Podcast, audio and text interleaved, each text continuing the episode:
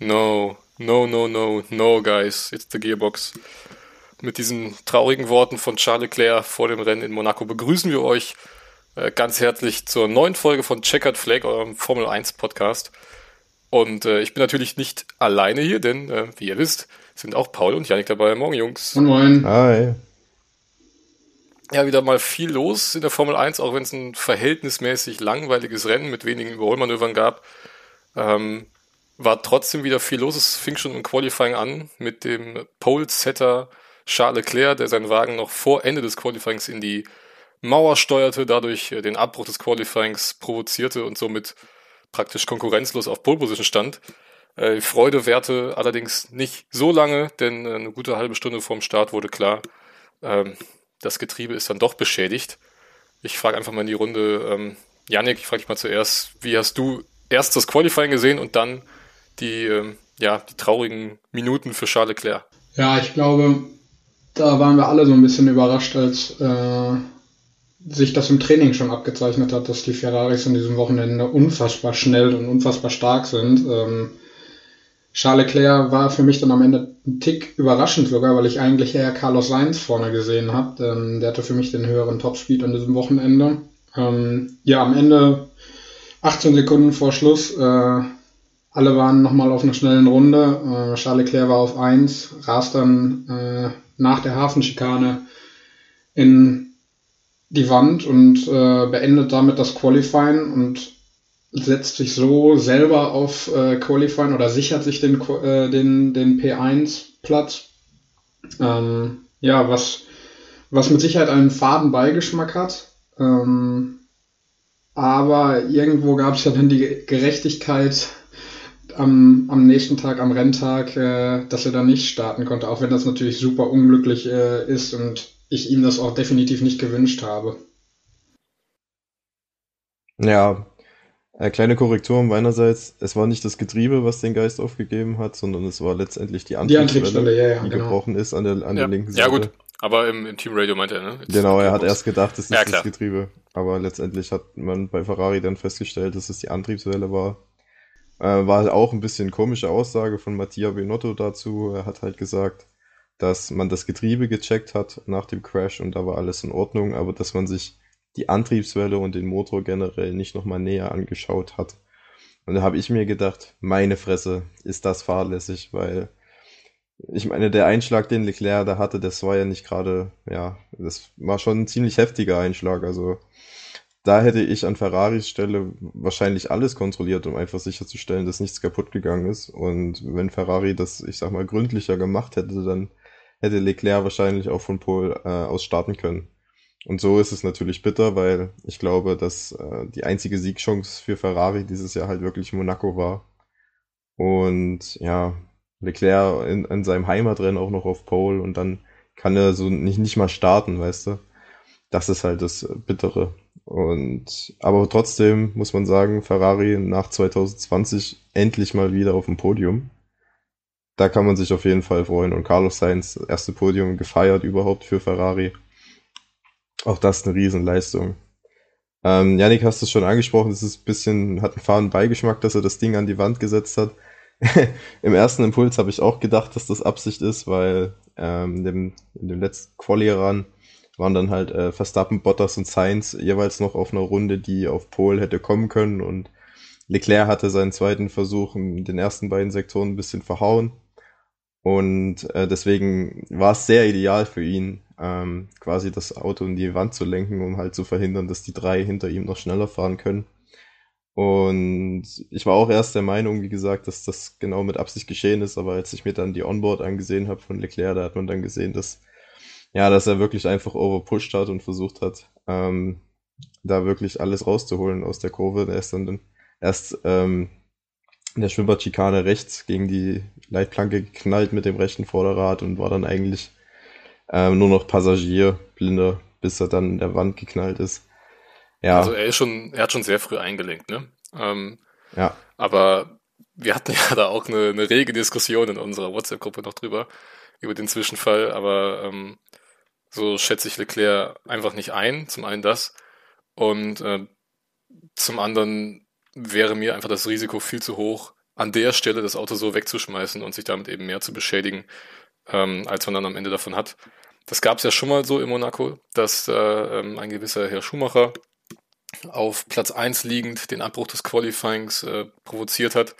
Könnt ihr euch noch äh, in Ruhe auf YouTube angucken. Das sah aber alles doch ein bisschen auffälliger aus als jetzt bei Charles Leclerc. Ähm, ich fand es auch schade, weil ich hätte gerne die, die letzten Runden noch von Verstappen und Sainz gesehen. Eventuell auch mal Hamilton wäre vielleicht dann nicht ganz so weit hinten gewesen, wenn auch nicht auf Pole. Ähm, obwohl es mich halt für Leclerc gefreut hat, aber ja, daraus wurde dann im Endeffekt leider nichts mehr. Ähm, nichtsdestotrotz auch Lando Norris mit einem starken Qualifying und ähm, endlich mal gute Nachrichten für mein Formel 1 Fantasy Team Pierre Gasly mit einem starken sechsten Platz im Qualifying. Und ähm, ja, durch den Ausfall dann von Leclerc sogar auf Platz 5 vorgerückt äh, für den Start. Hat dann aber später durch ähm, ja, den Overcut von Vettel einen Platz verloren, aber ähm, das Rennen können wir ja mal ganz entspannt der Reihe nach aufarbeiten jetzt.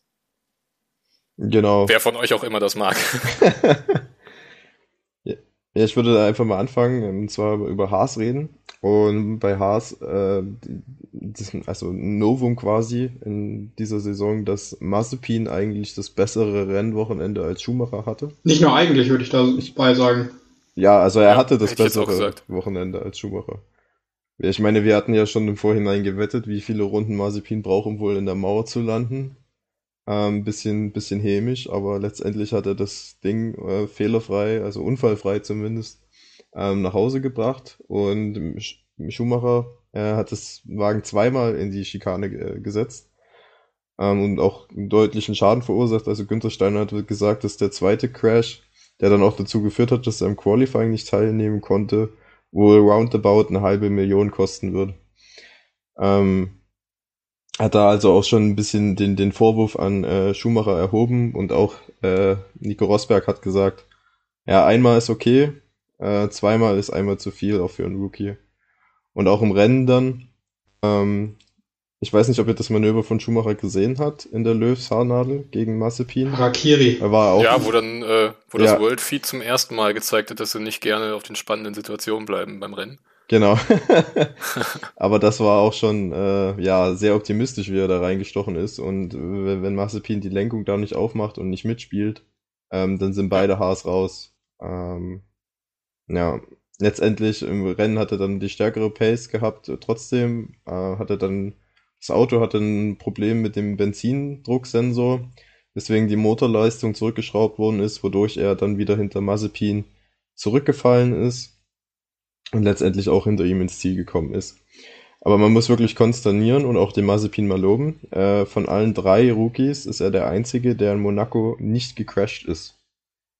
Ja, Zunoda hatte im Training, ist er mal mit, mit äh, der Rückseite des Autos angeschlagen. Auch nicht weiter tragisch. Stimmt, ja. Ende ähm, erstes Training muss es gewesen sein. Genau, ne? genau. Ja.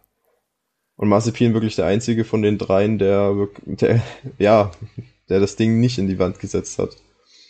Und der dann auch, also das, dass er dann auch die Lenkung aufgemacht hat in der Löwskurve, das hätte diese Umsicht, die, die hätte ich ihm auch gar nicht zugetraut, muss ich ehrlich sagen. Dass er da so, ja, so vernünftig ist und sagt, ja komm, dann fahr halt vorbei, bevor wir beide jetzt hier raus sind. Ähm, da muss man ihn wirklich mal loben an der Stelle. Man, man hat absolut einen Lerneffekt gesehen. Also ähm, ich finde, das war das erste Wochenende, wo man gesehen hat, was Mazepin wirklich kann.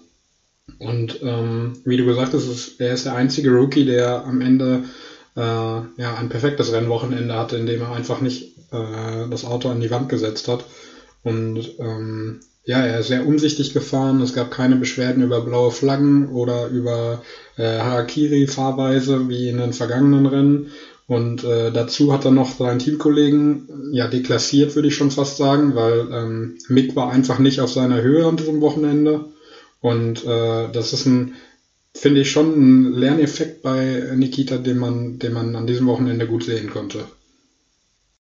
Ja, das hatten wir ihm zuletzt ja auch vorgeworfen, ne, dass er einfach aus seinen Fehlern nicht lernt. Und hier in Monaco muss man sagen, dass da anscheinend doch irgendwie mal ein Schalter im Kopf endlich mal Klick gemacht hat und er ein bisschen ruhiger geworden ist, auch im Auto äh, und ein bisschen umsichtiger. Und ich glaube, das wird Günther Steiner sehr freuen. Auf jeden Fall.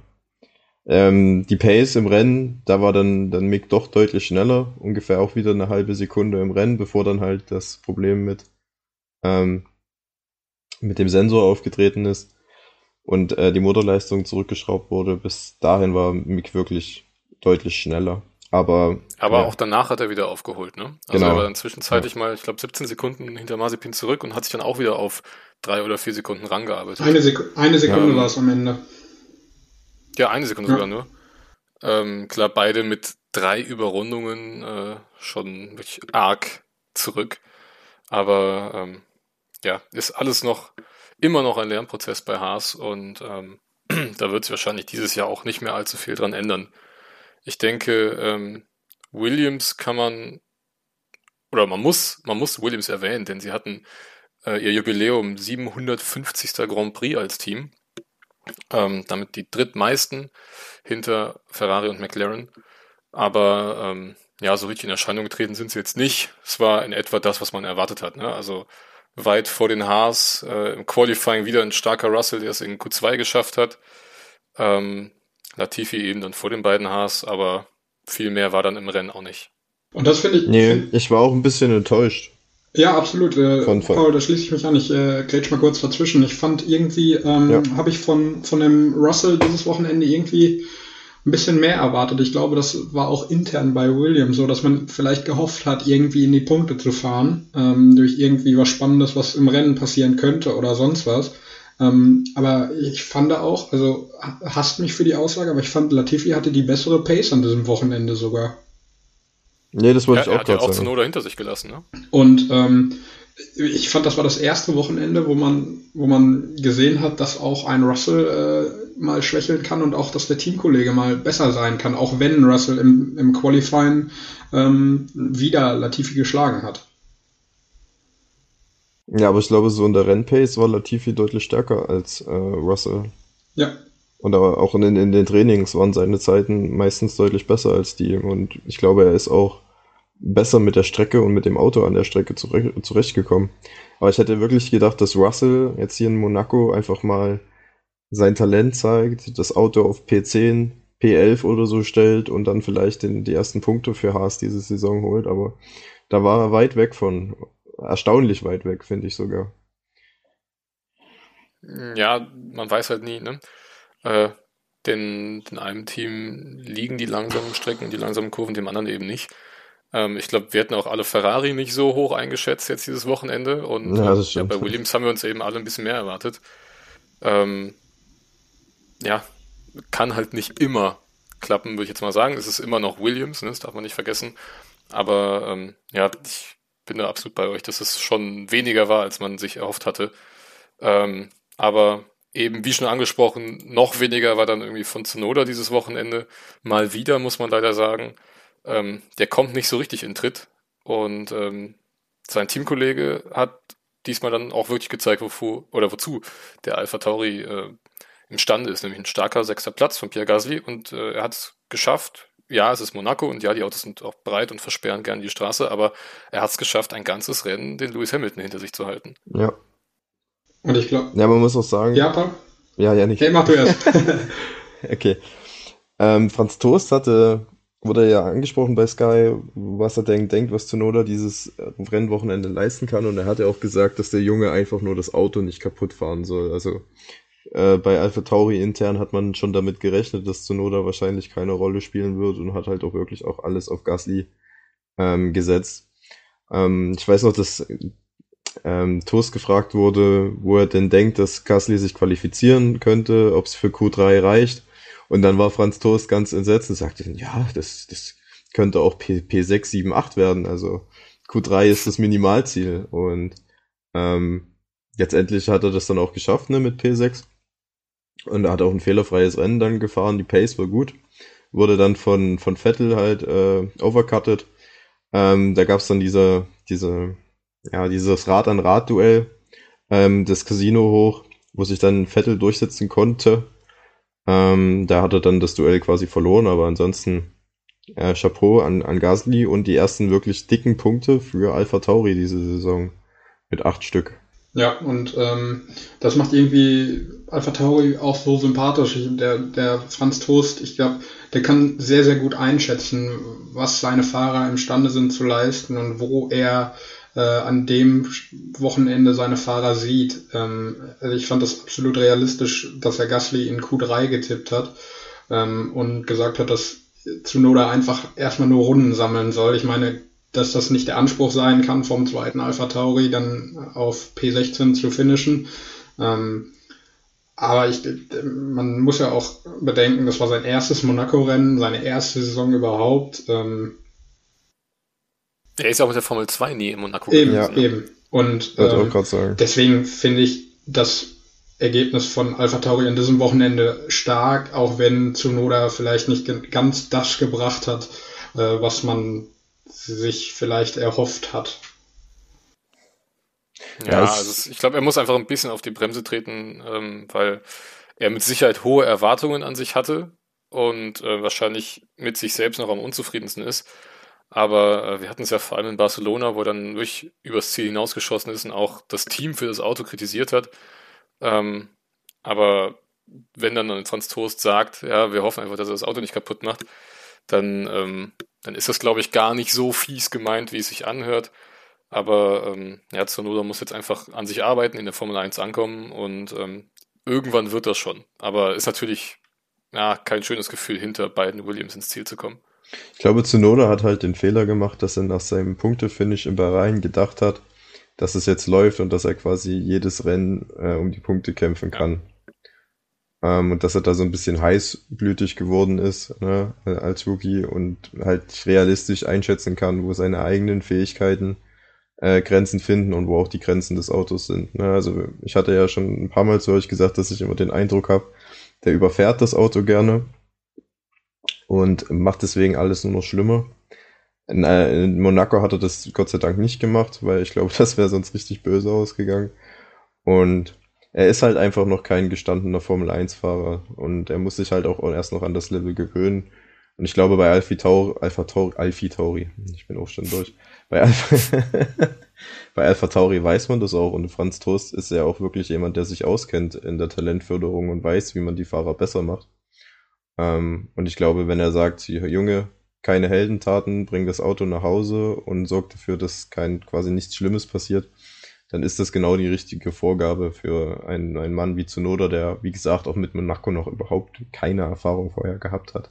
Also da haben sie auf jeden Fall alles richtig gemacht. Dürfte aber ja dann in Baku ähnlich sein. Ne? Ich meine, Baku hatten wir doch letztes Jahr auch nicht während nee. Corona. Genau, also. Genau, dann, dann wird er da auch zum ersten Mal fahren, wenn er nicht vorher mit irgendeiner Formel Regional äh, schon da war. aber ähm, ja, ich habe das Gefühl, dass es dann auch wieder aufwärts gehen kann. Dann wären wir jetzt bei Fernando Alonso. Ähm, ja, enttäuschendes Qualifying kann man glaube ich so sagen. Also sehr enttäuschend auf P17 äh, während Ocon äh, es wieder in Q3 geschafft hat und auch in die Punkte gefahren ist.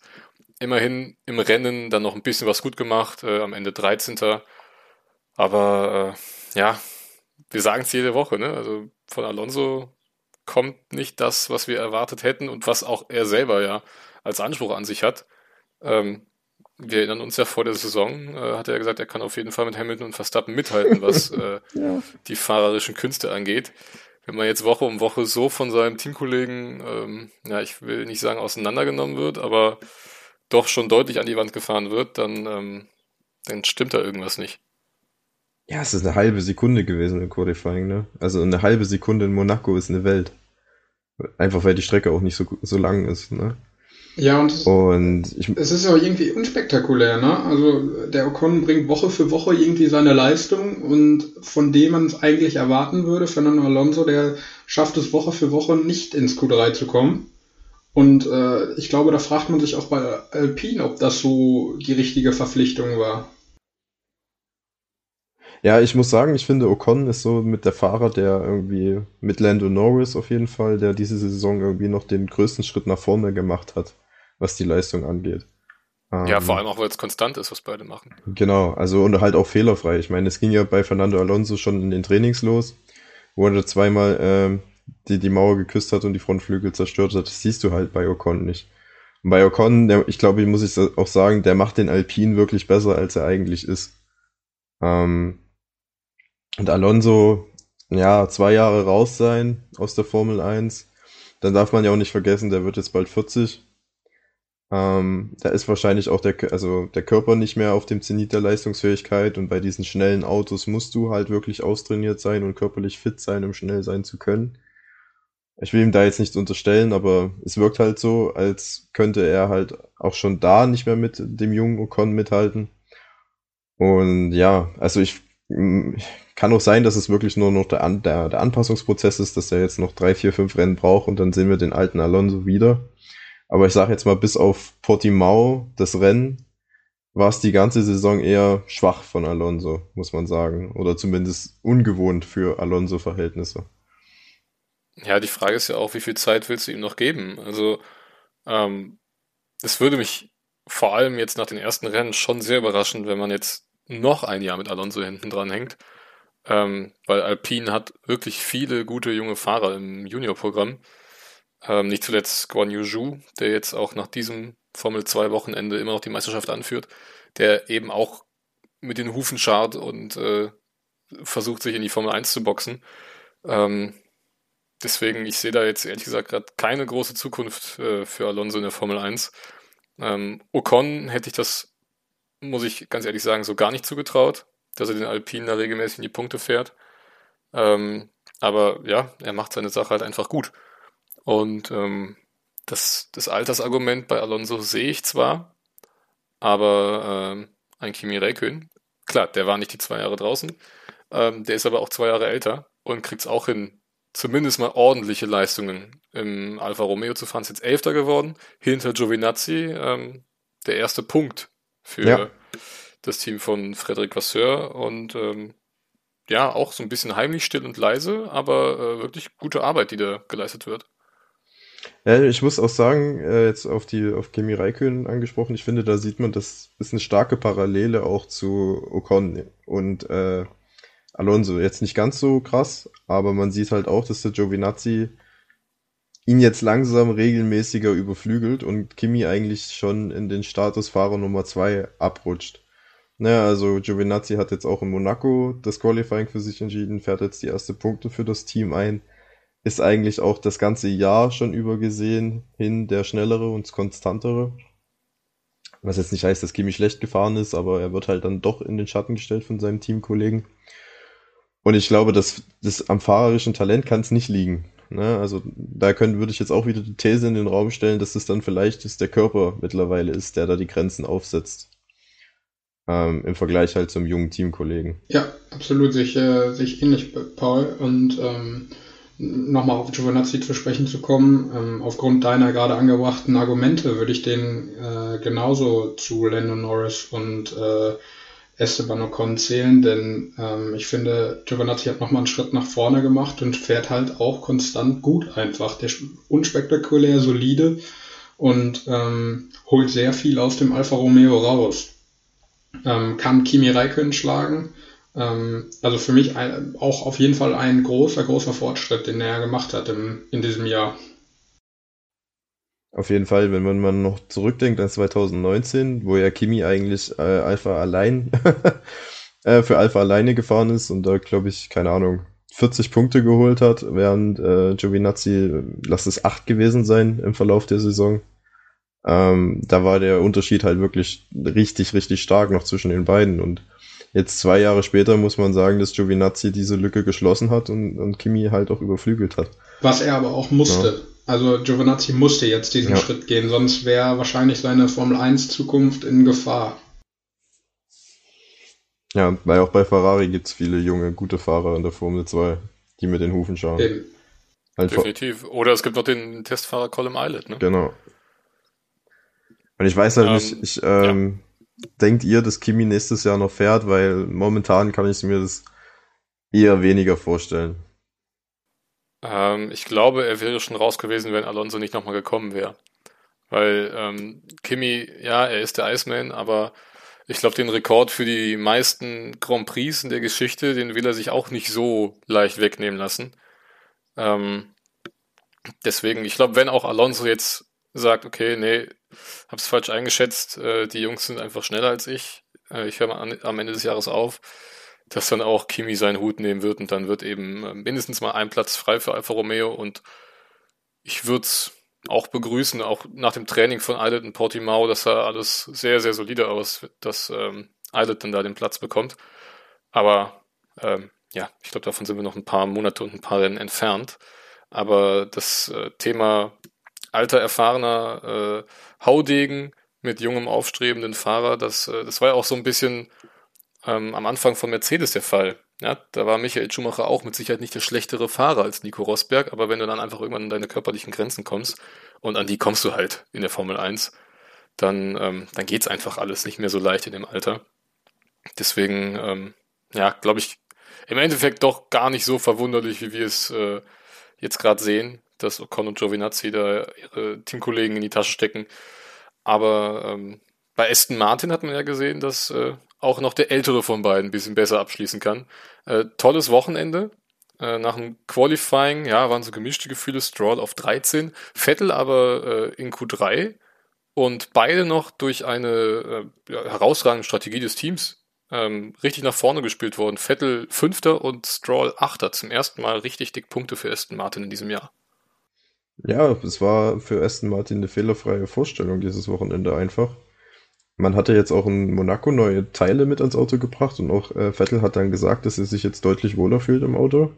Und das finde, das hat man dann halt auch in der Quali- und Rennleistung gesehen, dass er da eine starke Pace gefahren ist, was letztendlich auch dazu geführt hat, dass er diesen Overcut gegenüber Gasly und Hamilton ähm, durchführen konnte. Und auch bei Stroll, also Aston Martin, super äh, Strategie, ne? Da war ich im ersten ein bisschen irritiert, ne? Die haben den Stroll ja auf den harten Reifen losgeschickt, ähm, um dann später auf Soft zu wechseln und das hat äh, für ihn super funktioniert. Ähm, und ich glaube, sie sind auch die einzigen, die wirklich diese Strategie gewagt haben. Ähm, deswegen Hut ab dafür, war eine super Leistung. 14 Punkte geholt, jetzt sind sie in der Konstrukteurs-WM ähm, auf P5, haben also Alpine und äh, Alpha Tauri überholt. Und ich glaube, P5, ähm, das ist auch das Maximalziel, was sie diese Saison erreichen können. Und wenn man jetzt sagt, dass das Auto besser geworden ist, definitiv, und dass sich jetzt auch Vettel wohlfühlt, dann glaube ich, dass es auch ein absolut realistisches Ziel ist für den Rest der Saison. Ja, sehe ich auch so. Ähm, ich glaube auch, dass das das Maximalziel ist für Aston Martin so die Richtung 5, 5 bis 8, dass sie da gut angesiedelt sind. Ähm, ja, und es war einfach, also einfach schön als Fan zu sehen, dass äh, Vettel am Teamradio endlich mal das Team loben konnte und äh, selber glücklich war und dass man gemerkt hat, dass, dass er sich wohlfühlt, dass er, dass er zufrieden ist mit seinem Rennen. Ähm, und ich glaube, das kann auch eine Chance für Aston Martin sein. Das ist einfach, dass sie den Aufwind mitnehmen und sich so ein bisschen jetzt durch die Saison tragen lassen ähm, von, diesem, ja, von diesem guten Ergebnis. Ähm, Baku ist auch ein Stadtkurs, da kann ähnliches passieren. Ähm, ich glaube, die sind äh, jetzt auf jeden Fall auf dem richtigen Weg. Wobei ich ähm, persönlich Baku nochmal ganz anders einschätzen würde als Monaco. Ähm, aber können wir später im, im Tippspiel nochmal drauf zurückkommen. Äh, ja, es war halt das erste ordentliche Rennwochenende für Aston Martin. Ne? Also sie haben wirklich lange gebraucht in die Saison, um, um anzukommen. Ähm, wäre tatsächlich schön, wenn die jetzt vorne auch nochmal richtig angreifen können und auch ähm, Ferrari und McLaren vielleicht ein bisschen unter Druck setzen können. Ähm, apropos McLaren, würde ich jetzt, ähm, obwohl Norris vor Perez war, zuerst draufkommen. Ähm, ja, Ricardo, puh, äh, wurde überrundet von Lando Norris. Und ähm, ja, man muss natürlich die Leistung von Norris loben. Ähm, haben wir eben schon getan. Fährt eine bärenstarke Saison bis jetzt, ist Dritter in der Fahrerwertung. Aber ähm, für Ricardo, der auch eigentlich Mr. Monaco ein paar Jahre lang war, äh, doch schon ein dickes Ding zu schlucken. Ja, er war im Qualifying eine Sekunde langsamer, ne? Also eine Sekunde. Auf so einer kurzen Strecke wie in Monaco. Also das sind ja nur dreieinhalb Kilometer. Und wenn du da eine Sekunde im gleichen Auto verlierst, also das ist schon das tut richtig, richtig weh. Und ich glaube, das hat er auch selber gemerkt. Also ich weiß nicht, ob ihr das Team Radio gehört habt, nach, nachdem er ausgeschieden ist. Äh, im, Im Q2 war es dann, ne? Ähm, ja. Wo er ja selber ratlos war. Also er war so, pff, weiß gar nicht, was ich sagen soll. Ähm, bin selber schockiert von meiner Leistung. Und ich glaube, das, das zieht sich ja irgendwie so durch die, durch die Saison. Ich meine, klar, er ist neu im Team, er hat einen ganz anderen Wagen und das Setup ist vielleicht noch nicht so abgestimmt auf seine Fahrweise oder andersrum. Äh, er hat sich noch nicht so aufs Auto eingestellt. Ähm, aber da lässt sich ein Trend absehen, der, finde ich, äh, ein bisschen alarmierend ist. Denn wenn äh, Lando Norris der einzige McLaren-Pilot ist, der Punkte holen kann, dann wird es am Ende auch schwierig, den Platz 3 zu holen, egal wie oft Lando Norris dann auf dem Podium ist, weil ähm, alleine kannst du keine, kein Konstrukteursweltmeister bzw. Dritter werden. Ja, es tut mir halt auch wirklich leid für den Ricardo, ne? weil er hatte ja Alpine verlassen, ähm, weil er dachte, dass mit McLaren noch mehr geht. Und ich meine, Norris zeigt ja auch, was mit dem McLaren drin ist. Ähm, ist jetzt schon das zweite Mal in der Saison auf dem Podium gewesen. Und der Ricardo wird halt einfach überrundet. Und wenn wir mal ehrlich sind, Ricardo wird auch nicht jünger. Ähm, er hat ja angekündigt, dass er das Team schon in der Lage sieht, ihn nochmal zum Weltmeister zu machen. Ähm, nicht dieses Jahr, aber vielleicht nächstes Jahr. Aber ähm, ja, ich würde sagen, momentan, wenn McLaren einen Weltmeister stellt, dann ist es eher Lando ja, Norris. Ähm, und nicht Daniel Ricciardo. Absolut. Wobei man jetzt auch mal ein bisschen schützenderweise sagen muss, in Barcelona war Ricardo ja auch stärker als Norris, ne? sowohl im Qualifying als auch im Rennen. Ähm, da hat er ja auch mehr Punkte letztendlich geholt für das Team. Ich verstehe halt einfach nicht, was los ist, weil Ricardo ist ja jetzt auch, ne, man könnte es jetzt mit dem Teamwechsel argumentieren, aber er wechselt ja nicht das erste Mal das Team. Und ich habe ja. das Gefühl, dass solche Anpassungsprobleme hatte er bei bei Renault nicht und auch nicht, als er von Toro Rosso zu Red Bull oder vorher von HRT zu Toro Rosso gegangen ist. Also da ist keine Ahnung, was da los ist. Ich glaube auch nicht, dass Ricardo das Autofahren verlernt hat, weil letztes Jahr musste er ja sagen, hat er den, den Renault zweimal aufs Podium geführt und war auch deutlich stärker als Esteban Ocon. Ähm, also für mich ist es wirklich absolut unverständlich, was da los ist. Ich weiß auch nicht, ob das vielleicht irgendwas mit der, mit der Psyche von ihm macht, dass äh, er eben bei Renault ganz klar Führungskraft war. Und jetzt bei McLaren hat er halt einen Lando Norris an seiner Seite, der mal mindestens genauso schnell ist. Ähm, stand jetzt eher deutlich schneller.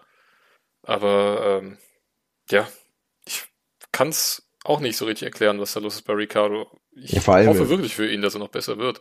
Oder dass er einfach die Konstanz findet, weil ähm, er hat ja oft genug in seiner Karriere bewiesen, dass er äh, die Leistung auf jeden Fall hat das Potenzial. Ja, vor allem, dass er hat jetzt diese Saison auch so unerklärliche Qualifying-Probleme. Also in Portimao ist er ja auch in, in Q1 sogar schon ausgeschieden. Ähm, und jetzt halt wieder in Monaco. Und ich glaube, früher, also sogar zu, als zu Red Bull-Zeiten, ne, mit Max Verstappen im Team war er im Qualifying ebenbürtig. Also dass, dass da jetzt so ein großes Problem drauf entsteht, das, das ist halt verwunderlich. Und wenn du halt hinten startest, ähm, dann ist es natürlich halt auch schwierig, irgendwie gute Punkte zu holen. Und, und Lando Norris hat es halt im Qualifying immer zusammengebracht. Ähm, und halt sich, ich, jedes ist, glaube ich, in, bisher immer ein Q3 gewesen und hat das Auto gut platziert für das Rennen dann. Und ich glaube, dass im Rennen ist der Unterschied vielleicht gar nicht so, so groß ähm, zwischen den beiden, aber das, die Qualifying Pace, das ist halt wirklich alarmierend weit auseinander. Also bei einer Sekunde in Monaco, das ist, ja, das sind, das sind Galaxien, das sind nicht mal mehr Welten, das sind Galaxien. Also, und das kann halt auch nicht am, also am Auto liegen, ne, dass das Auto das hergibt, das, das sehen wir ja bei Norris. Ja, ich glaube. Aber am Fahrer kann es theoretisch auch nicht liegen, weil Ricardo halt eigentlich Ricardo ist. Also es ist alles, alles äh, schwierig zu verstehen. Ich glaube einfach, dass das, dass das noch nicht, dass dieser, dieser, dieser Zusammenhalt da zwischen, zwischen Auto, dieser Rennfahrer müssen ja irgendwie so ein bisschen krank sein, damit sie sich ins Auto setzen. Das hast du ja in jeder Sportart, dass, dass es eine Position gibt, die ist besonders. Und ich glaube, ist dieses Gesamtpaket zwischen Auto, Team intern vielleicht passt es noch nicht so, wie es äh, Danny Rick am besten passt und vielleicht auch vom, vom, vom, Fahr vom Fahren her, einfach von, von ihm aus passt es noch nicht so und ich, dann, dann, dann muss McLaren dann arbeiten, dann muss äh, Danny Rick noch dran arbeiten, aber wenn das passt, kann es glaube ich äh, eine große Erfolgsgeschichte werden. Ja, ich, ich warte auch sehnsüchtig auf, auf den Schalter, der da umgelegt wird. Ähm, so wie es bei Mazepin war. Nee, ganz so schlimm ist es natürlich nicht. Ähm, nee, aber ihr wisst, was ich meine. Ne? Also ähm, man wartet irgendwie so auf das eine zündende Erlebnis für Ricardo bei McLaren und ich glaube, dann läuft es halt auch. Das ist eben dieser berühmte Knoten, der platzen muss. Aber ähm, ja, bis dahin wirkt es noch sehr, sehr schleppend. Ähm, und dann wären wir mittlerweile auch bei Mercedes angekommen, würde ich mal behaupten. Ja. Ähm, ja, Kurze Hamilton, Frage an euch. Wisst ihr, ob ja, Netflix bitte. dieses Wochenende Mercedes begleitet hat? Nein, Netflix war bei Ferrari. okay, gut. ja, das, das erklärt auch eine Menge von Charles Leclerc. Aber äh, Ferrari, äh, kommen wir später noch zu. Nee, aber Mercedes hat ein ähnlich äh, enttäuschendes, beziehungsweise eigentlich ein deutlich enttäuschenderes äh, Wochenende. War schon im Training irgendwie, hat sich abgezeichnet, dass die da nicht so ganz dabei sind. Ähm, dann hatte ich wieder so ein bisschen Bedenken, ja gut, die machen das wie beim, beim Testen in Barcelona, ne? Äh, lasst die anderen Teams mal hoffen, dass sie schneller sind. Und im Qualifying kommen sie dann wieder. Äh, Bottas immerhin Dritter im Qualifying, bei Hamilton hat es einfach gar nicht gepasst. Ähm, der war nur Siebter, konnte natürlich dann auch seinen letzten Run nicht mehr gehen durch die rote Flagge. Aber ähm, ja, im Rennen hängst du dann halt fest hinter deinem Vordermann und Gasly hat es klasse gemacht, hat Hamilton das ganze Rennen lang hinter sich behalten. Deswegen äh, Hamilton nur Siebter und äh, ja, wenn bei Mercedes was schief geht, dann ist es irgendwie immer Bottas. Ja, also Bottas hm, tut mir wirklich leid. Ne? Ich meine, ich bin ja nicht gerade sparsam, was Kritik an Bottas angeht, aber dieses Wochenende war ja der wirklich der deutlich bessere Mann als Hamilton. Und das, das muss man auch mal so sagen. Ne? Also da hat er wirklich einen guten Job gemacht und ich glaube, in der Hochrechnung wäre sogar er auf Pole gewesen, wenn die drei die, die Runde noch zu Ende fahren könnten äh, in, in Q3.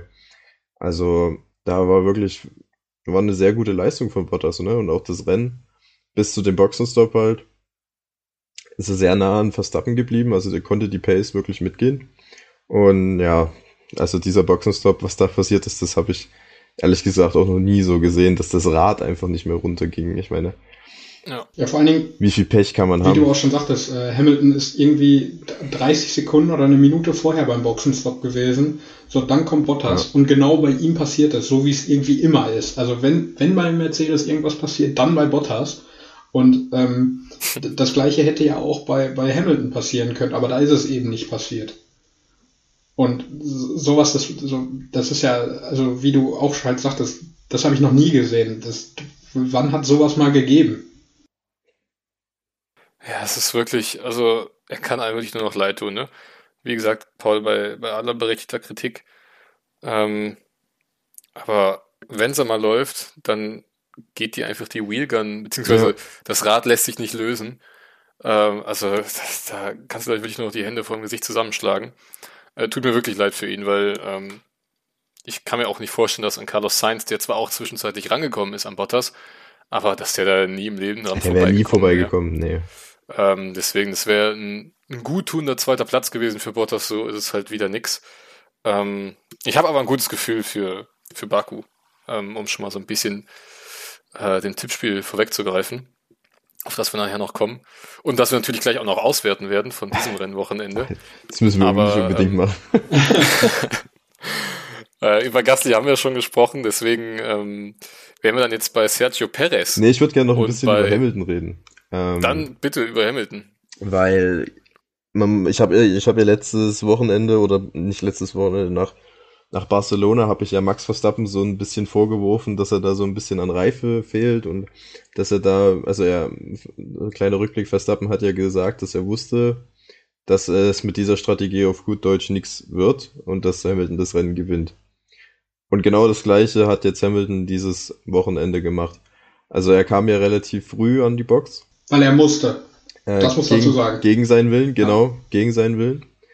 Ähm, und ähm, wurde dann auf Harz wieder rausgeschickt und dann letztendlich von Sebastian Vettel sogar overcutted.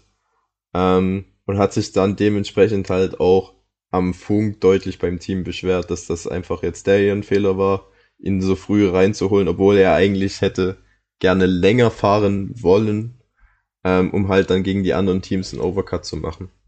Und das ist, ich meine, das kennen wir aus Monaco, dass es eine, eine bewährte Strategie ist. So hat Vettel 2017 beispielsweise den Sieg geholt mit dem Overcut. ähm, dass das in Monaco wirklich die beste Variante ist, sogar besser als der Undercut, weil du in Monaco halt erstmal die Reifen ähm, auf Temperatur bringen musst. Und wenn ich das weiß, warum fahre ich dann an die Box als siebenmaliger Weltmeister und warum widerspreche ich nicht meinem Team? Und warum, das muss man jetzt auch mal so sagen, also das Bottas war eindeutig der bessere Fahrer, aber Bottas hat auch, ich weiß nicht, ob ihr das mitbekommen habt, er hat auch vor Qualifying gesagt zu seinem, ähm, zu seinen Mechanikern, er würde gerne äh, noch ein paar Setup-Änderungen machen. Ähm, ich glaube, ich weiß, was hat er gemacht? Den äh, Radsturz haben den sie Radsturz, ne? genau, den haben sie verändert, sodass die Räder weiter nach innen zeigen. Dadurch ähm, erhitzt sich das, äh, erhitzen sich die Reifen besser und sind halt schneller auf Temperatur. Wenn Bottas das weiß, als jemand, wo wir sagen, ob das der deutlich schwächer ist als Hamilton, warum weiß das ein Lewis Hamilton nicht? Und warum, ähm, wenn man bei Mercedes muss er dann auch der Meinung gewesen sein, okay, diesen Radsturz zu verändern, das ist the way to go. Warum hat man das dann nur bei Bottas gemacht? Ja. Ich meine aber, das hatte Toto Wolf bei Sky gesagt, dass es auch bei, bei Bottas war so mehr oder weniger eine Last-Minute-Nummer. Also die sind damit auch erst kurz vor Qualifying fertig geworden mit den Einstellungen. Ähm, ja, das aber, ist, war schon sehr knapp, aber man hätte ja trotzdem beide Autos umbauen können. Naja, klar, klar ja. kannst du es machen. Ähm, wenn Hamilton gesagt hat, er fühlt sich so wohl in dem Auto. Ähm, ja, dann war es einfach eine Fehleinschätzung von ihm. Auch einem siebenmaligen Weltmeister kann sowas durchaus mal passieren, aber ähm, trotzdem, dadurch, dass man eben kaum überholen kann, Monaco, und er eben keinerlei Chancen hatte, da irgendwie noch was äh, zu reißen, sieht es eben jetzt sehr, sehr doof aus. Ich finde es tatsächlich. Ja, und wie gesagt, er, er wusste es ja, das ist genau die, die gleiche Sache wie Verstappen in Barcelona. Er wusste, dass diese Strategie scheiße ist. Dass die das Rennen wahrscheinlich ruiniert. Und er hatte sie trotzdem mit dem Team mitgetragen. Jetzt kann man natürlich sagen, gut, der Fahrer verlässt sich auf das Team, weil das Team mehr Informationen hat und die Lage besser im Blick hat.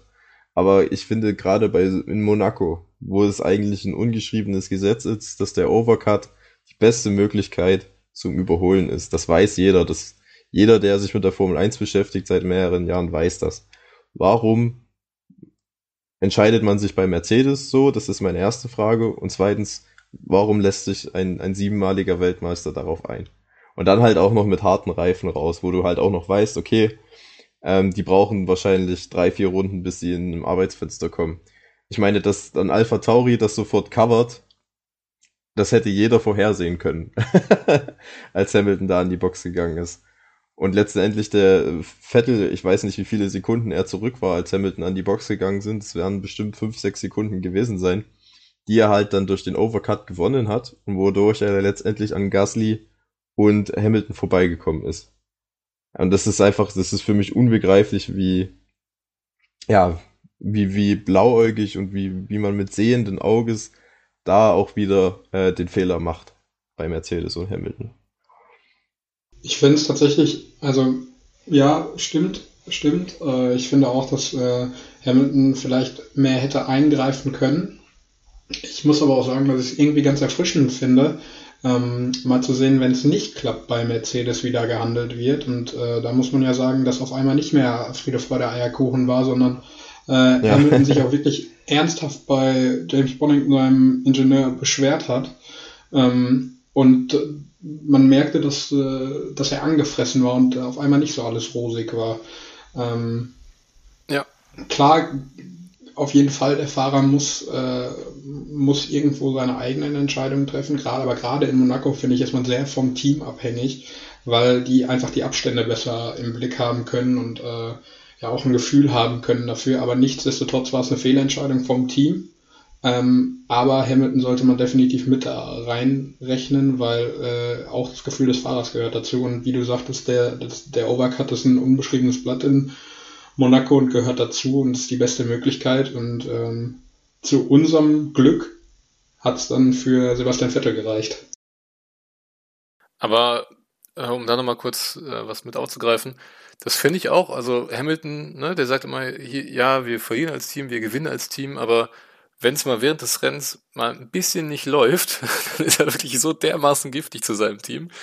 Ähm, das ist schon, schon sehr, sehr auffällig. Also er hatte ja noch vor Monaco den äh, Verstappen unter Druck gesetzt und gesagt, ja, äh, ne, Max muss jetzt mal zeigen, äh, äh, wozu er imstande ist und ähm, ob er reif ist für die Meisterschaft. Und hat der Verstappen ja nur gesagt, äh, ich habe gar nichts zu beweisen.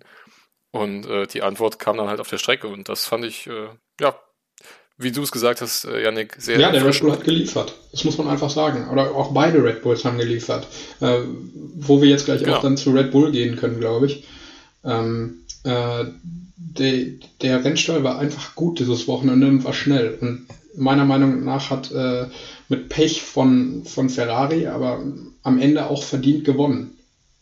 So, und ähm, an, an, an, der, an der Position im Rennen, da war gar nichts zu rütteln. Äh, also Verstappen hat einen astreinen Job gemacht, das ganze Wochenende, der war unfassbar schnell in jedem Training, in jedem, in, in den Coups war er schnell und ähm, hat am Ende, finde ich, zu Recht gewonnen. Natürlich mit dem, mit dem Sternchen, dass Leclerc ausgefallen ist.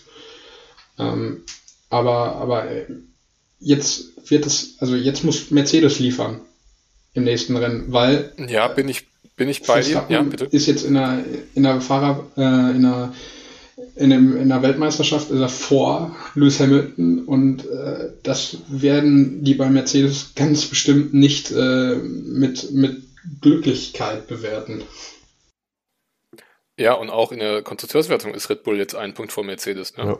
Und ähm, bei Perez war es zwar wieder die alte Leier, ähm, mieses Qualifying, aber dann auch natürlich mit der Zusammenarbeit des Teams, mit einer super Strategie. Mit einem ähm, Overcut? Mit einem Overcut, aber das, das ist ja, sag ich mal, sein Vorteil in jedem Rennen bis jetzt gewesen. Er reizt den ersten Reifensatz so lange aus, dass er eben diese Lücke schließen kann äh, mit seinem Overcut und dann auch mal in Monaco halt, ich sag mal, mehr oder weniger problemlos von 9 auf 4 vor, äh, vorfahren kann. Ähm, das musst du eben auch erstmal schaffen und ähm, nicht alleine ein Overcut ähm, sorgt dafür, dass du fünf Plätze gut machst, sondern du musst natürlich auch in dem Fenster dann die Rundenzeiten bringen. Und das hat er mal wieder geschafft, wie schon äh, in Portugal, wie schon in Barcelona, jetzt auch in Monaco wieder ein super Rennen und ähm, ja, nicht zuletzt wegen seinen starken Rennleistungen steht Red Bull jetzt in der Konstrukteurswertung vor Mercedes. Wobei man sagen muss, ähm, dass obwohl Bottas zwei Nuller jetzt hat ähm, in dieser Saison schon, dass er immer noch vier Punkte vor Perez steht. Der, äh, ja, und Bottas zwei Podien, Perez zweimal Platz vier. Ähm, da ist dann schon noch so, dass man sagen muss, dass die stärkere Nummer zwei dann wahrscheinlich bisher der Bottas da, ist. Da, das ist ja, ein also, ähnliches Phänomen natürlich. wie bei Ricciardo, dass das Qualifying bei Perez halt immer so unverhältnismäßig schlecht ist im Vergleich zum Rennen dann. Also, weiß, das verstehe ich halt auch nicht. Noch viel mehr also ich, ich, teile ja. den Vergleich, Paul, äh, mit, mit äh, Perez und, und Bottas, ähm, aber Perez hat ein neues Auto. Ähm, das muss man dann auch dazu sagen. Äh, Perez hat ein deutlich schnelleres Auto als letztes Jahr. Und ähm, dass da die Eingewöhnungszeit äh, vielleicht ein Tick größer ist, sieht man ja an den anderen Fahrern. Also da, ich teile das mit dir, aber äh, das sollte man, finde ich, dazu sagen. Ähm, Bottas, ist, ich weiß nicht, wie viele Jahre er jetzt bei Mercedes ist. Fünf? Ist das sein fünftes Jahr? Das müsste es fünf sein. Seit 2017. Ja. ja. Ähm, und Perez ist halt gerade erst da. Ähm, aber, aber generell teile ich, teile ich den Gedanken. Ja, vor allem, weil auch Perez am Anfang der Saison wirklich ein bisschen ähm, ja, übers Ziel hinausgeschossen ist. Ne? Also Imola, da hat er auch noch eine Menge Boden gut gemacht im Rennen, ähm, aber dann eben ein Fehlerchen zu viel gemacht. Ähm, also klar, alle Anfang ist schwer, auch für Perez äh, in einem neuen Team. Aber wenn er jetzt in Fahrt kommt, und danach sieht es ja aus, wenn man sich die Formkurve anguckt, dann ähm, hat Red Bull jetzt endlich die Nummer zwei, die es braucht, um äh, A, Max zu einem Weltmeister zu machen und B, auch mal die Konstrukteurswertung wieder für sich zu entscheiden. Ja, das muss ich ehrlich sagen. Also Fahrerweltmeisterschaft, dass Verstappen das gewinnen könnte, gehe ich mit. Ich Konstrukteure, da, da muss ich sagen, da glaube ich eher weniger dran, dass das, also auch wenn sie jetzt vorne liegen. Einfach weil Bottas halt bis jetzt konstanter fährt als Perez. Ähm, und einfach auch, weil ich denke, dass das Team Mercedes, also alles, was da drumherum ist, Entwicklung, Strategie, Boxenstopp Crew, im Schnitt dann doch besser ist als das von, von Red Bull. Ähm, deswegen glaube ich nicht, dass es für die Konstrukteurs-WM reicht. Aber ja, also ich hoffe, ich teile, ich, ich hoffe, dass Paris in die Gänge kommt, dass er dann auch mal regelmäßig um Podiumsplätze mitkämpfen kann, weil ich muss sagen, ich habe mir seit, als er zu Red Bull gewechselt ist, habe ich mir ein bisschen mehr erhofft als das, was er jetzt gezeigt hat. Ne? Rennpace ist stark, Quali ist ein Desaster. Äh, und er hat auch schon das den ein oder anderen Fehler gemacht, der eigentlich nicht hätte sein müssen, wie in Imola. Ähm, ja, also das Zeugnis für, für Paris bisher ist bei mir eher eine 3. ja, aber wir dürfen auch nicht vergessen, also klar, ich hätte mir auch gewünscht, dass äh, er auch noch ein paar Siege einfährt jetzt, aber ähm, es ist schon sehr, sehr klar erkennbar, dass äh, wenn immer Perez oder Bottas vor ihren Teamkollegen liegen, ähm, beide doch angehalten sind, die äh, so schnell wie möglich durchzulassen. Ja klar, die Rollenverteilung. Also, die sind beide die sind schon ne, ganz, ja. ja. ganz klare Nummer zwei.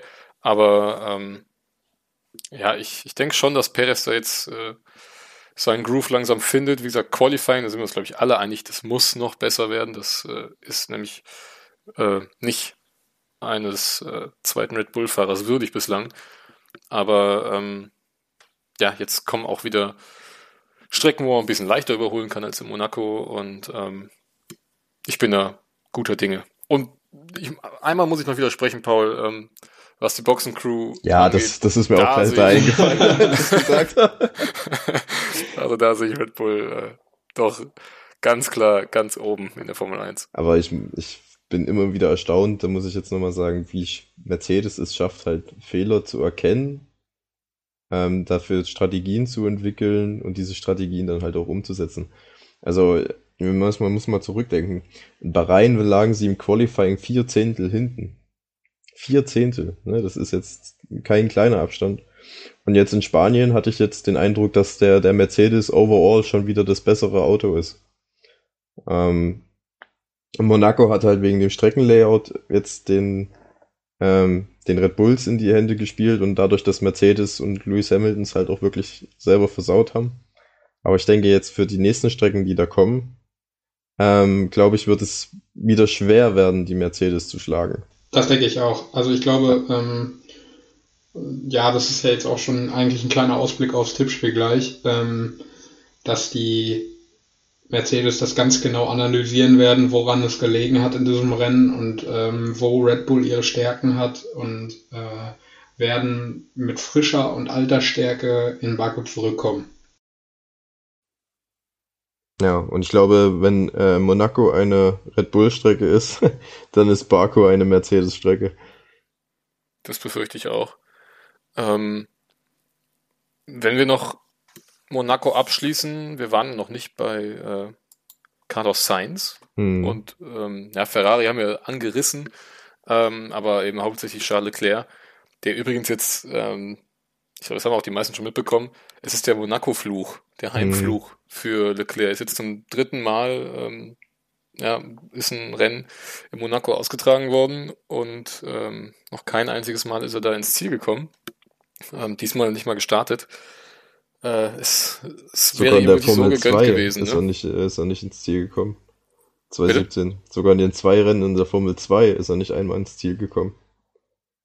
2017. Ja gut, das, das äh, war jetzt, hätte ich jetzt auch nicht gewusst, aber Formel 1 an sich hätte ich gesagt, wäre schon schlimm genug. Aber gut, wenn das noch dazu kommt, ähm, ja, irgendwas, irgendwas läuft da leider gegen ihn. Ähm, ich ich würde es ihm gönnen, dass er dieses Jahr nochmal die Chance bekommt, sein Auto nach vorne zu fahren, aber ich, ich glaube da ehrlich gesagt nicht so dran. Ähm, nichtsdestotrotz Carlos Sainz mit einer absoluten Mega-Leistung. Ja, ich glaube auch, ähm, dass das ja so mit die einzige Chance war, äh, groß was zu holen jetzt in Monaco ähm, für, den, für den Charles, gerade weil er auf Pol stand. Aber äh, ja, irgendwie ist das, ist das Schicksal nicht gut mit ihm, zumindest in Monaco. Ähm, hoffen wir das Beste, dass er, dass er gut aus dieser, aus diesem ja, kleinen Loch, wo er jetzt, glaube ich, auch drin ist, also wo er er hat sich ja schon schwer getan, das muss man ja auch sagen. Man hat es ihm auch angesehen, ähm, dass er da, dass er da Kraft rauszieht und äh, dann mit alter Frische in, in Baku zurückkehrt. Aber ich finde, er hat sich auch wie ein Champion verhalten. Absolut, ja, absolut. Also, größten Respekt dafür. Ja. Er ist dann das ganze Rennen über beim Team geblieben und dann, als auch äh, Sainz dann das Podium äh, nach Hause gefahren hat, ist er auch gleich zu ihm gegangen.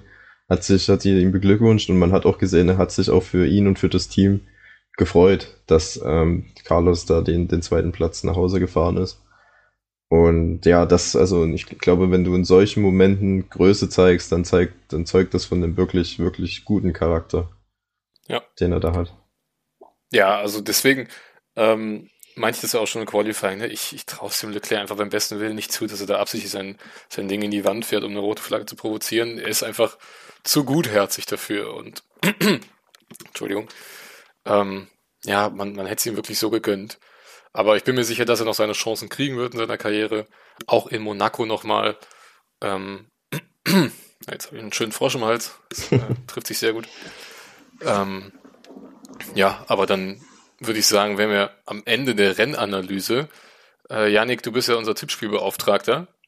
Ich glaube, ich habe zumindest mal. Ja, ich, ich, ich würde sagen, bevor wir zum Tippspiel kommen, äh, haken wir nochmal eben die äh, Neuigkeiten aus der Formel 1 ab äh, dass wir das Tipp Tippspiel zum Ende machen. Ähm, dann fange ich einfach mal an. Und zwar der Drittplatzierte von Monaco, Lando Norris, hat seinen Vertrag langfristig bei McLaren verlängert. Ähm, es wurde erstmal keine, keine Zahl genannt. Äh, aus, aus Insiderkreisen hört man bis 2024, was natürlich ein äh, cleverer Schachzug von beiden war, weil äh, McLaren hat damit erstmal eine zukünftige, einen zukünftigen Nummer 1 Fahrer und ähm, ja, er bestätigt ja den Vertrag durch seine Leistung momentan. Ja, definitiv. Und ich glaube, es wird auch mit einer saftigen Gehaltserhöhung einhergegangen sein äh, für Lando Norris. Ich glaube, er hatte ja bis jetzt noch den Rookie-Vertrag. Ja, korrekt. Also Rookie-Verträge, die, die gehen ja bei 500.000 Pfund in der Formel 1 los pro Jahr und ähm, ja, das wird bestimmt deutlich angehoben sein. Also da gibt's auch keine Angaben, aber wenn man sich so die Verträge der anderen anschaut, denke ich, ist er so jetzt bei 5, 6 Millionen. Denke ich, wäre so ein ungefährer marktgerechter Wert. Äh, aber wie gesagt, das ist nur eine Vermutung meinerseits. Ähm, aber es war auf jeden Fall ein, ein, cleverer Schachzug. Und wenn man sagt, Ferrari setzt voll auf die Karte Leclerc, dann muss man jetzt auch sagen, dass McLaren voll auf die Karte Norris setzt. Ja. Für die Zukunft. Genau, absolut. Zweites Thema wäre dann ähm, eine erneute Änderungen im Rennkalender. Wir hatten euch ja ähm, zuletzt darüber informiert, dass äh, Istanbul für Kanada einspringt. Jetzt ist es aber in der Türkei, wie wir schon befürchtet hatten, auch nicht gerade besser, was die Covid-19-Lage angeht. Und dementsprechend ist Istanbul wieder raus. Und ähm, jetzt haben wir es wie im letzten Jahr schon, dass ähm, Österreich zwei Rennen austragen wird. Einmal als großen Preis der Steiermark verkleidet und danach eben ähm, der große Preis von Österreich. Dafür rückt Frankreich eine Woche vor. Wir haben also ähm, nach Baku wieder zwei Wochen Pause, dann kommt Frankreich und äh, direkt im Anschluss zweimal Österreich. Also ähm, doch schon ein Tripleheader vor der Sommerpause. Ja, und diese Veränderung, die bringt auch für Romain Grosjean eine Änderung mit, weil dadurch, dass der Frankreich Grand Prix eine Woche vor verschoben ist, wird er nicht diesen ja, Run im 2019er Mercedes fahren können am Frankreich Grand Prix, weil zeitgleich äh, die, die IndyCar Series fährt, an der Roman Grosjean teilnimmt und letztens auch sein erstes Podium geholt hat. Und er deswegen halt existiert eine Terminkollision, wodurch er leider nicht teilnehmen kann. Und ich glaube, der, der Pirelli-Reifentest, der hat sich auch für ihn erledigt, weil Mercedes sein, die Teilnahme an dem, an dem Test zurückgezogen hat. Aus finanziellen Gründen. Ähm, ja, also kein Einsatz für Grosjean in einem Mercedes leider overall. Ja, hoffen wir mal, dass noch irgendwie eine Ersatzlösung gefunden wird. Das wäre jetzt wäre wirklich nicht schön, ähm, wenn, wenn Mercedes sich da jetzt so wieder aus der Affäre rausziehen würde. Aber nee, wir haben noch so würde ich den Toto Wolf aber auch nicht einschätzen. Also ich glaube, äh, da wird nee, da genau. wird äh, von Seiten von Mercedes auf jeden Fall nach einer Lösung gesucht. Ja, vielleicht verschiebt man das halt einfach in, äh, auf nächstes Jahr dass er da 2022 im Frankreich Grand Prix dann nochmal seine Ehrenrunde bekommt und dann vielleicht auch wieder vor vollem Haus. Das wäre wär ihm ja zu wünschen auf jeden Fall. Genau, dann die letzte große News. Geht es darum, dass der WM-Krieg äh, nicht nur auf der Strecke, sondern auch ähm, neben der Strecke mittlerweile richtig an Fahrt aufnimmt. Ähm, Mercedes plant nämlich Protest einzulegen gegen das Auto von Red Bull, genauer gesagt wegen dem ihrem Heckflügel. Ähm, das Ganze wird als Flexi-Wing bezeichnet. Es steckt äh, im Namen schon drin, dass es halt um die Anpassung des Flügels an gewisse Rennsituationen geht, also dass, wie sich die Teile flexibel verhalten. Ähm, zwar ist es bei Red Bull so, dass sich ähm, der Heckflügel bei hohen Geschwindigkeiten gerade auf der Geraden halt herabsenkt, ähm, ein Stück weit. Das reduziert halt den, ähm, die, den, den aerodynamischen Widerstand, wodurch das Fahrzeug auf der äh, Geraden deutlich schneller wird. Und zeitgleich steigt der Heckflügel dann wieder in den Kurven ähm, weiter nach oben, wodurch halt der Anpressdruck auf die Hinterachse äh, erhöht wird, was natürlich für die Kurvenfahrt und besonders auch für die Kurvenausfahrt bedeutend ist. Warum ist das jetzt verboten? Äh, Im technischen Reglement wird klar festgehalten, dass sich, ähm, ja, dass alle aerodynamischen Teile eine gewisse Steifheit besitzen müssen. Das heißt, sie dürfen sich nicht mehr als ein paar Millimeter unter Last bewegen. Und bei Mercedes vermutet man, dass äh, das halt bei Red Bull in diesem Sinne überschritten wird. Und Toto Wolf hat jetzt auch gerade heute Morgen angekündigt, dass wenn ähm, Red Bull den, den Flügel in Baku verwendet, dann Mercedes protestieren wird. Ähm, ja, es gibt ja so ein schönes Vergleichsvideo aus Barcelona, wo man das wirklich gesehen genau. hat. Aber ich, ich wollte nicht unterbrechen. ähm, die FIA, Entschuldigung, das habe ich vielleicht noch vergessen zu erwähnen, nachdem ähm, das halt in Barcelona aufgefallen ist, also das ist Lewis Hamilton aufgefallen, der da so lange hinter Max Verstappen im Rennen hinterhergefahren ist, die FEA hat halt dann auch nochmal die Richtlinie, wo das mit den Flexi-Wings geregelt wird, verschärft und hat den Teams halt eine Anpassungsfrist gegeben bis der, bis zu der Woche nach Baku. Ähm, also es ist nicht nur Red Bull betroffen, ich glaube, da sind auch äh, Ferrari, Alpine und Alfa Romeo, denen da ähnliches vorgeworfen wird. Und heute hat Toto Wolf gesagt, dass es ihm, ähm, dass ihm diese Frist zu lang ist, weil diese Anpassung der Heckflügel auf die verschiedenen Geschwindigkeitsverhältnisse wahrscheinlich in Baku einen immensen Vorteil mit sich bringt. Und man natürlich halt, ja, die WR, also den Gegner halt schwächen will im WM-Kampf. Bei Red Bull reagiert man da mehr oder weniger gelassen drauf. Also erstens sagt man, dass die Tests alle oder dass die Teile alle Tests, die vor der Saison von der FIA durchgeführt werden, bestanden haben und deswegen ähm, dem technischen Reglement nicht widersprechen und man hat auch keine Angst davor, dass diese neuen verschärften Tests, die danach Baku kommen, was ändern dran. Also zumindest offiziell. Und gleichzeitig schießt man auch wieder gegen Mercedes und weil man dann sagt, ja, der, der Frontflügel bei Mercedes, der verhält sich aber ähnlich auffällig wie unser Heckflügel. Äh, auffällig in, an, äh, äh in Anführungszeichen. Also auch bei Mercedes ist es wohl so, dass wenn der Front, also dass man auf der geraden Sicht der Frontflügel ähm, herabsenkt, einfach um den Luftwiderstand zu verringern und dann halt ähm, in, in den Kurvenfahrten wieder nach oben geht, um den Abtrieb zu erhöhen. Also die Schlammschlacht äh, um den WM-Titel ist damit hiermit eröffnet und wir halten euch natürlich äh, auf den Laufenden, ob äh, Red Bull den Flügel in Baku verwendet, ob Mercedes dann Protest einlegen wird und ob äh, Red Bull voran die Teams dann irgendwann ihr Auto umbauen müssen. Weil das hat natürlich auch in Zeiten der Budget-Obergrenze auch Auswirkungen. Ne? Also wenn die Teile dann neu entwickelt oder angepasst werden müssen, dann ist das Geld, was an anderer Stelle fehlt und den Gegner halt zusätzlich damit schwächt. Genau, kleiner Exkurs dazu von meiner Seite. Kleiner technischer Input. Genau. Ähm, ja, dann äh, glaube ich, wenn jetzt keiner mehr von euch noch irgendwas einzuwenden hat, wären wir dann ähm, tatsächlich beim Tippspiel angekommen. Also Baku in zwei Wochen. Genau. Korrekt. Kommen wir zurück zu Monaco. Paul kehrt zu alter Stärke zurück, indem er gar keine Punkte holt. ja. Genauso wie ich und äh, unser Spieltagssieger mit einem getippten Sieger Max Verstappen ist Chris. Glückwunsch.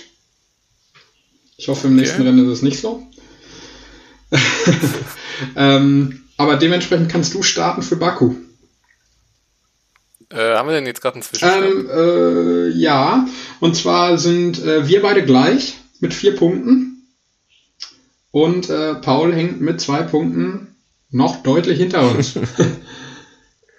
ja, deutlich, ne? Ich mache jetzt einfach den Dreier und dann äh, liege ich wieder also, vor euch. Paul, ich finde, äh, zwei Punkte sind schon keine Welten mehr. Au! nee, dann, äh, dann, dann fange ich mal an mit Baku.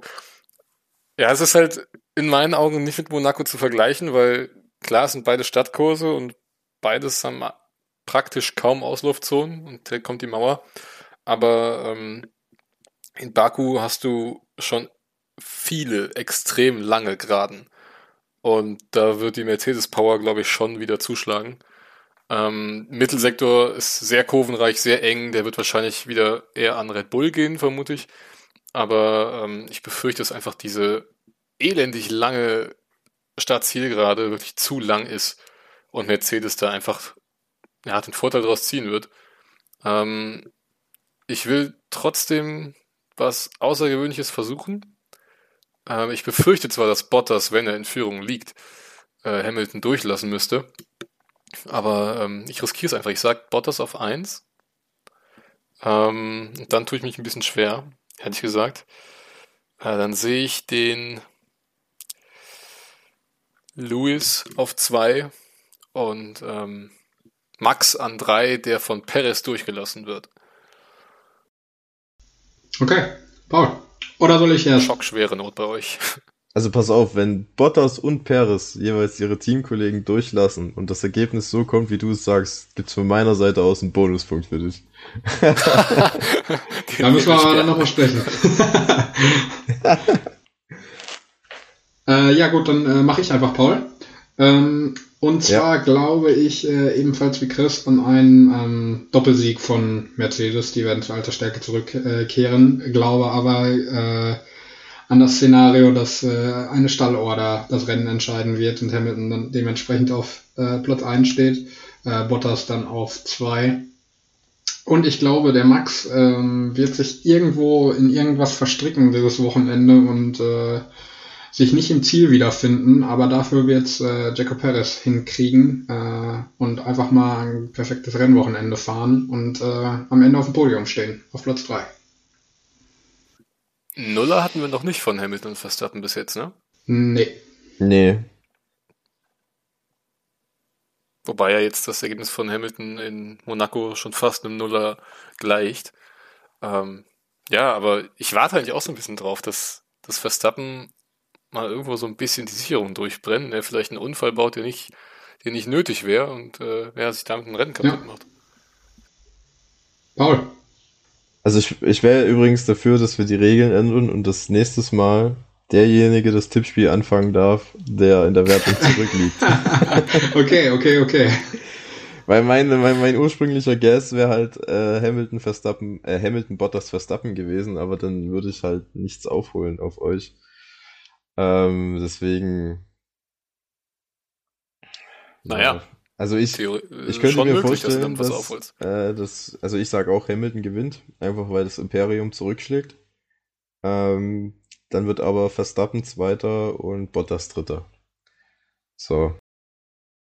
Gut. Dann haben wir jetzt zweimal Hamilton ganz vorne und ich damit Bottas. Korrekt. Ne? Ja. Also definitiv ein Mercedes-Sieg. Irgendeiner äh, von uns wird schon recht haben. Ich glaube nicht, dass Bottas äh, gewinnen darf. Also es sei denn, Hamilton ist ultra weit weg. Ja, das ist ihm, eben auch meine Befürchtung, dass, dass es nicht dazu kommt, dass Mercedes Bottas gewinnen lassen wird. Ähm, und dass es dann eben so sein wird, dass sowohl Bottas als auch Perez ihre Teamkollegen durchlassen müssen. Aber ähm, ich gehe einfach mal davon aus, dass am Start irgendwie es ganz hektisch wird und Bottas schafft es dann irgendwie sich zu lösen, weil vielleicht auch Hamilton noch ähm, irgendwo festhängt eine Zeit lang.